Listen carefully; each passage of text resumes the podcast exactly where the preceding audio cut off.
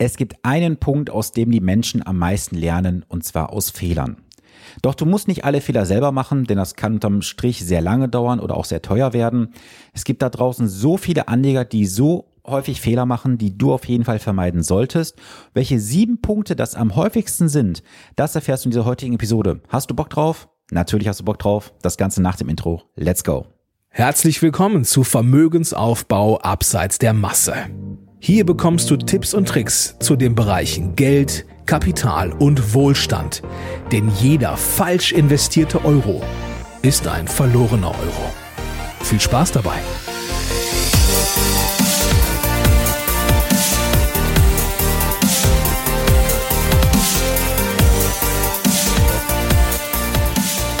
Hi, hier ist Sven, dein wirklich unabhängiger Finanzexperte, der dich in den Bereichen Vermögensaufbau, wie zum Beispiel für deinen Ruhestand, die Vermögenssicherung und die Vermögensstrukturierung begleitet. Ohne dass du Angst haben musst, für irgendwas an Provisionen zu bezahlen, denn als echter Honorarberater ist das ein Fremdwort für mich. Lass uns mal in dieser heutigen Episode über die sieben Punkte sprechen, die du in deinem Depot oder Portfolio auf jeden Fall vermeiden solltest. Wenn ich so zurück betrachte, habe ich bereits 15 Jahre Erfahrung und das ist eine sehr lange Zeit. Denn wenn ich mal zurückblicke, wie viele haben sich in den letzten Jahren im Finanzdienstleistungsbereich versucht und sind nach zwei, drei, vier Jahren gescheitert, mussten es aufgeben. Und da ist 15 Jahre schon wirklich eine sehr, sehr lange Zeit.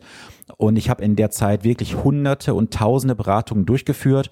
Und ich habe jetzt mal wirklich die Quintessenz aus diesen ganzen Beratungen für dich hier extrahiert, um dir mal die sieben Punkte äh, ganz kurz unterzubrechen, die du auf jeden Fall vermeiden solltest, wenn du ein Depot besitzt oder ein Portfolio besitzt. Ich, ich erkläre dir mal ganz kurz, warum ich sage Portfolio oder Depot. Portfolio heißt für mich immer ganz klar, du hast eine klare Anlagestrategie. Das heißt, du hast entweder nur aktive Fonds oder passive Fonds in deinem Depot drin. Und wenn du jetzt sagst, oder wenn ich jetzt sage, du hast ein Depot, hast du auch vielleicht Einzelwerte drin, Derivate, Optionen und so weiter. Zu diesem Thema lasse ich mich komplett außen vor von irgendwelchen Informationen, weil ich ähm, für mich ganz klar positioniert habe, ich werde nur zu Aktienfonds beraten und informieren. Alles andere können andere viel, viel besser machen. Und ich habe auch dafür gar keine berufliche Zulassung, von daher lasse ich das außen vor.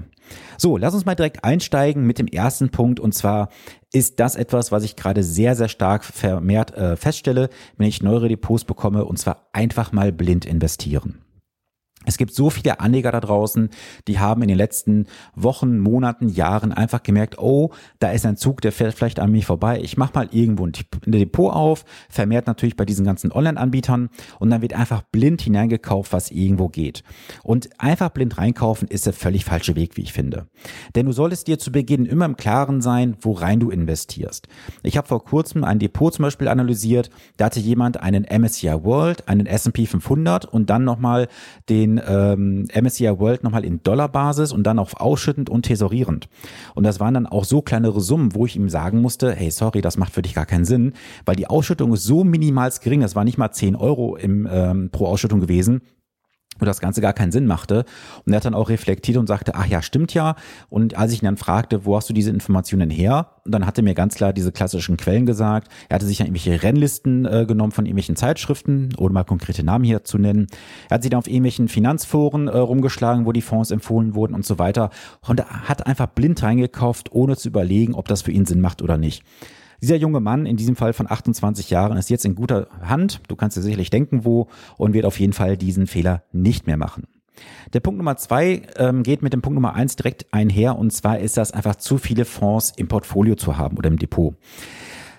Es macht gar keinen Sinn, dass du irgendwo 10, 15, 20, 30 Fonds äh, oder ETFs im Portfolio besitzt, denn hier ist nicht Masseklasse, sondern in der Kürze liegt die Würze.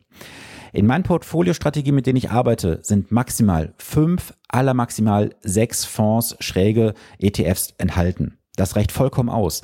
Du brauchst keine 15, 20 Fonds, um breit äh, gestreut investiert zu sein. Das kannst du mit sehr, sehr wenigen Fonds und ETFs machen. Nur diese Strategien, wie ich sie nutze, die wird draußen nicht von der Finanzindustrie letztendlich dir mit an die Hand gegeben, weil natürlich jeder möchte, dass du in diesen Massentrend ETFs gerade investierst, weil natürlich da auch entsprechendes Geld zu verdienen ist. Der Punkt Nummer drei ist mich die Mischung aus aktiven und passiven Fonds und ETFs. Jetzt müssen wir grundsätzlich erstmal klären, ist aktiv oder passiv das Richtige? Ich sage mal ganz grundsätzlich, wir können wissenschaftlich nachweisen, dass halt das aktive Investieren zu einem hohen Prozentsatz von über 80 Prozent nicht erfolgreich sein wird, weil das einfach historische Zahlen beweisen. Es kann hier und da mal, wenn du ganz, ganz exotisch unterwegs bist, durchaus mal Sinn machen, vielleicht einen aktiven Fonds mit reinzunehmen, weil einfach das Ganze passiv nicht abgebildet werden kann. Da sind wir dann keine großen Märkte, sondern eher die kleinen Märkte. Und da muss man sich die Frage stellen, macht das überhaupt Sinn, dort zu investieren? Grundsätzlich bin ich der Meinung, das ist meine persönliche Meinung jetzt in diesem Fall, dass du dich für entweder oder entscheiden solltest. Denn es kann ja nicht sein, dass du sagst, ich fahre jetzt einen Diesel und Benziner in einem Auto. Das funktioniert auch nicht. Außer du hast natürlich einen Hybrid, davon mal abgesehen. Aber du verstehst, glaube ich, worauf ich hinaus möchte. Du kannst nicht beides auf einmal fahren. Also musst du dich grundsätzlich, meine Empfehlung zumindest entscheiden, bist du eher der aktive Anleger oder der passive Anleger. Und dann kommen wir schon zu Punkt Nummer vier. Und zwar den starken Fokus auf neue Trends, auf neue Trends. Was hatten wir in den letzten Jahren alles für Trends gehabt? E-Mobilität, Wasserstoff, Kryptowährungen und, und, und. Es gab so viele Trends, wo dann auf einmal irgendwelche ETFs aufgelegt wurden. Und was haben dann die meisten Anleger wieder gemacht? Oh super, es gibt ein ETF für Blockchain, für ETF, für, äh, für Kryptos und weiß der Geier was.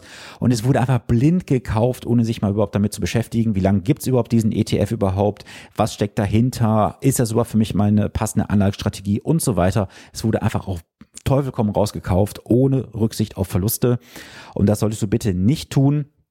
Denn du solltest auch immer berücksichtigen, das hatte ich in einer der letzten Episoden noch erklärt, wie die ähm, Kennzahlen sind mit Fonds, mit denen ich halt arbeite, was sie erfüllen müssen an ähm, Lebenszeit bereits, an Anlagevolumen, an Kosten und und und. Schau gerne mal eine der Episoden zurück. Ich meine, das müsste so die fünfte oder sechste Episode rückwärts gewesen sein von dieser. So, Punkt Nummer fünf. Du handelst deine Positionen zu oft und du verlierst und du verfällst zum Trading und du betreibst sogenanntes Fondhopping. Lass mich das mal etwas ausführen. Also, generell bin ich ein Freund vom klassischen Buy and Hold. Ich weiß, da würden mich jetzt die ein oder anderen von euch auch steinigen nach dem Motto, Sven, das funktioniert nicht. Du musst ja dann, wenn es hoch steht, verkaufen, wenn es tief steht, wieder einsteigen. Ja, kannst du gerne tun. Also wenn du diese Glaskugel hast und weißt genau, wann diese Zeitpunkte ideal zu treffen sind, dann tu das bitte. Ich bin aber jemand, ich sage ganz klar, Buy and Hold. Da kann auch kommen, was will. Ähm, ich kann auch da genug Beispiele nennen aus dem letzten Jahr in der Corona-Krise. Du weißt, was ich meine. Wie viele Anleger haben da draußen auf einmal ihre Position verkauft? Auch die ganzen Robo-Advisor sind ausgestiegen aus dem Markt und siehe da. Sie haben so schnell gar nicht den Einstieg wieder gefunden, stehen teilweise noch heute auf der Seitenlinie und haben den ganzen Aufstieg von April letzten Jahres bis jetzt verpasst und hoffen auf den nächsten Crash. Da sage ich mal viel Spaß beim Warten, denn darauf kannst du in der Regel lange warten, denn ein solcher Crash wie im letzten Jahr, der wird so schnell nicht wiederkommen. Ja, dann habe ich ja gesagt, du verfällst zum Trading und das ist etwas, was ich so, so oft sehe. Da wird gerade bei diesen Neo-Brokern, ich nenne jetzt auch hier bewusst keine Namen, weil ich keine Werbung machen möchte. Es gibt ja so Broker, die ähm, suggerieren dir für irgendwie 2,99 Euro oder 4,99 Euro kannst du so viel traden und handeln, wie du möchtest.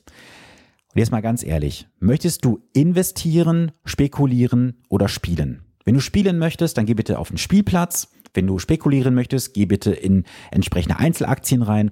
Aber lass doch diesen Blödsinn sein, dass du mit Fonds ein Trading betreibst. Was soll das bitte für einen Sinn ergeben? Erstmal, die TER macht sowieso gar keinen Sinn, weil die TER tagesgenau belastet wird. Das heißt also, ob du jetzt einen Tag drin bleibst oder drei Tage oder fünf Tage, es kostet dich von der TER das gleiche. Nur du darfst halt eines nicht vergessen.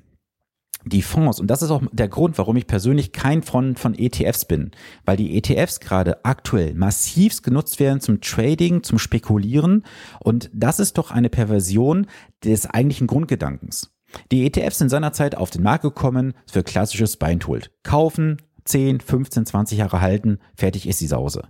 Nein, was passiert aktuell? Die ganzen Neo-Broker kommen auf den Markt, da kannst du ETFs traden, wie du lustig bist für eine Flatrate und das ist doch die Perversion vor dem Herren. Also Leute, lasst euch doch bitte nicht auf jeglichen modernen Scheiß ein, der euch angeboten wird, sondern geht doch lieber zur Urwurzel zurück, zu dem, was wirklich nachgewiesen ist, was funktioniert. Und das Trading hat doch noch nie jemanden wirklich erfolgreich gemacht, bis auf wenige Ausnahmen. Ja, natürlich hörst du irgendwo im Markt da draußen immer von den erfolgreichen Tradern, die ihr Geld dann verhundert, vertausendfacht haben. Ja. Aber wie viele haben denn ihr Geld wirklich verballert da draußen und sind heute nicht mehr auf dem Markt zu finden? So, weil du hörst immer nur von den wenigen Gewinnern, aber die ganzen Verlierer, die halten gepflegt die Fresse. Ich sag's ganz ehrlich, wie ich denke, weil sie einfach sagen, oh, ich will jetzt nicht hier mir das Ganze dann öffentlich auch eingestehen, dass ich da mein Geld verzockt habe, das Demokonto oder mein Realkonto. Dann wird halt ein neues Realkonto aufgemacht, das vierte, fünfte, sechste. Mit dem siebten sind sie erfolgreich, aber dass sie sechsmal auf die Fresse gefallen sind, das verschweigen diese Menschen halt wieder. So, und dann das Thema Fondhopping, das ist auch etwas, was mir aktuell völlig gegen Strich läuft. Da wird dann gewechselt ohne Ende, ohne auch Sinn und Verstand. Da wird dann die äh, TER als Argument genommen, ja, mein aktueller Fonds kostet 0,4 Prozent TER, da gibt es einen mit 0,2 Prozent. Leute, ich sage euch auch da nur, ihr, ich will, ihr wisst, ich, ich bin für Real Talk, macht doch einfach mal verdammt nochmal die Mathematik. Eine TER von 0,2 Prozent, ja, das hört sich schön an. Aber rechne mal auf der anderen Seite aus, was du jetzt an Steuerzahlung vielleicht auslöst. Wie gesagt, das musst du für dich immer separat und individuell betrachten, aber du zahlst eine Steuer drauf. Wie viele Jahre willst du denn jetzt diese TER? Ähm, erstmal ist es etwas, was bei dir gar nicht so stark ins Gewicht fällt, wenn ich ganz ehrlich bin. Und wie viele Jahre müsstest du jetzt unterm Strich deine günstigere TER haben, um diesen Nachteil der Steuer vielleicht zu kompensieren? Und mal ganz ehrlich, die nächsten Jahre wird auch der ein oder Anbieter seine TER senken, dann bist du eh mit dabei. So, und dieses Hopping macht 0,0 Sinn. Ob du jetzt von, ich nenne jetzt mal bewusst zwei, drei Namen, ob du jetzt von Luxor zu ähm, iShares gehst oder von iShares zu DBX-Trackers, es ist scheißegal unterm Strich, ob du dann 0,1, 0,2 Prozent mehr oder weniger TER bezahlst. Am Ende wird nämlich abgerechnet, Freunde, und nicht zwischendurch. So, Punkt Nummer 6. Du hast kein klares Ziel, warum du das Depot betreibst. Das geht so mit dem Punkt 1 einher. Du hast gar kein Warum. Wie viele Depots betreibst du denn aktuell?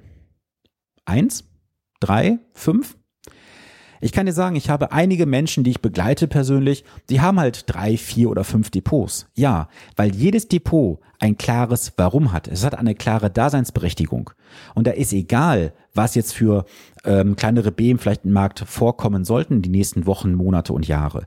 Diese Menschen bleiben investiert, weil sie ein Warum haben. Und es gibt das schöne Buch Frage zuerst immer Warum, ich glaube von Simon Sinek.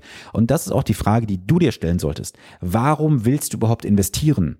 Willst du investieren, um etwas für deinen Ruhestand zu tun? Willst du investieren, um dein Geld zu schützen vor dem Negativ- und Strafzins? Oder willst du investieren, um einfach nur zu spekulieren? Diese grundsätzlichen Fragen solltest du bitte immer, ich betone immer zu Beginn stellen und darauf dann auch aufbauend dein Depot gestalten. Denn nicht jede Anlage, die du reinholst, passt auch dann für deinen Anlagezeitraum. Das musst du für dich halt immer separat berücksichtigen und betrachten. So, und Punkt Nummer sieben, damit treffe ich die meisten wahrscheinlich immer auf einen wunden Punkt, wenn ich dann in einer 1 zu 1 Beratung bin. Und zwar, wenn ich die Frage stelle, warum hast du dich bewusst für dieses oder jenes Wertpapier entschieden? Mit Wertpapier meine ich jetzt natürlich einen Fonds, weil ich ja keine Einzelwerte beraten darf. Und dann heißt es, ja, der Fonds ist ja in den, den Jahren sehr, sehr gut gelaufen. Hm, okay. Warum hast du ihn noch gekauft? Ja, weiß ich nicht. Okay. Lass uns mal wirklich gucken. So, und es gibt da so einen schönen Spruch, den ich mal geprägt habe. Wenn du die Zahlen lang genug folterst, sagen sie dir irgendwann die Wahrheit. So, was meine ich damit, meine Freunde? Und jetzt wird's wirklich ein bisschen schmutzig für euch unter Umständen.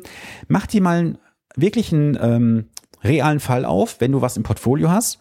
Nimm dir mal einfach einen Fonds, Du gehst auf die Seite www.fondweb, also fondsweb.com.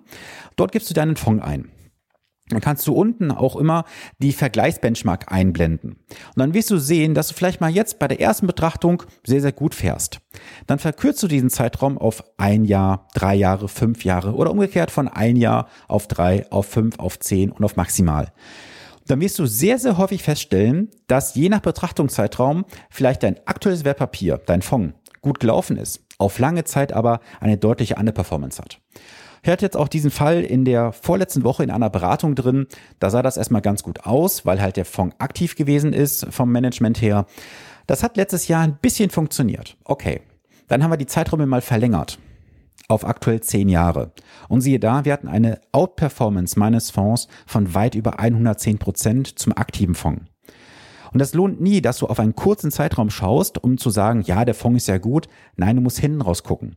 Denn du kennst auch diesen schönen Spruch, hinten kackt die Ente. Also immer schön vom Ende her denken, was ist jetzt auf die Zeit, äh, auf diesen Zeitraum hinten raus passiert? Und da lohnt nicht ein oder drei Jahre. Nein, du musst länger hinausschauen und dann weißt du auch, ob das Ganze für dich lukrativ ist oder nicht. So, ich hoffe, du konntest aus diesen sieben Punkten für dich heute was mitnehmen. Und ich möchte auch mit euch hier in der Community über einen Podcast in die Interaktion gehen kommentiere doch gerne mal hier ähm, bei Instagram unter einen Post von mir zum Beispiel, wenn du sagst, hey Sven, ich habe da einen Post gelesen, der passt zu diesem Thema, da gibt's auch einige Posts zu. Oder schreib mir einfach eine Direktnachricht bei Instagram, schick mir eine E-Mail mal rein, weil ich möchte auch mit euch in, die, in diese Interaktion gehen und die nächsten Podcast-Folgen werden auch auf euer Feedback hin aufgebaut. Das heißt, ich möchte jetzt einfach die nächsten drei, vier Folgen mit Themen aufbauen, die euch als Podcast-Community interessieren. Deswegen schick mir auch gerne mal dein Wunschthema rein, gerne per E-Mail, per Instagram, wie auch immer. Und wenn du sagst, ich habe kein Instagram, dann wirst du auch irgendwie den Weg zu mir finden. Der großen Suchmaschine sei Dank. Und am Ende auch jetzt heute nochmal der letztmalige Hinweis. Es gibt aktuell eine sehr, sehr große Anzahl von Interessenten für das Finanzbootcamp im Spätsommer diesen Jahres. Und ich werde in dieser Woche noch Interessenten aufnehmen auf die Warteliste. Und diese Personen werden dann als erstes informiert werden, wenn dann alles weit feststeht. Ich fasse nochmal ganz kurz zusammen. Wir werden von freitags bis montags intensivst an deinen Finanzen arbeiten. Und du wirst jetzt letztmalig die Chance haben, dich dafür anzumelden als Interessent. Es ist noch nicht verbindlich, weil du noch nicht weißt, wann das stattfindet, wo das stattfinden wird. Es ist ein reines Interesse, was du bekundest. Und ihr aus dem Podcast, wie die, die, die, die sich bisher angemeldet haben, bekommen als erstes die Informationen, wann es stattfindet, wo es stattfindet, was die Rahmenbedingungen sind.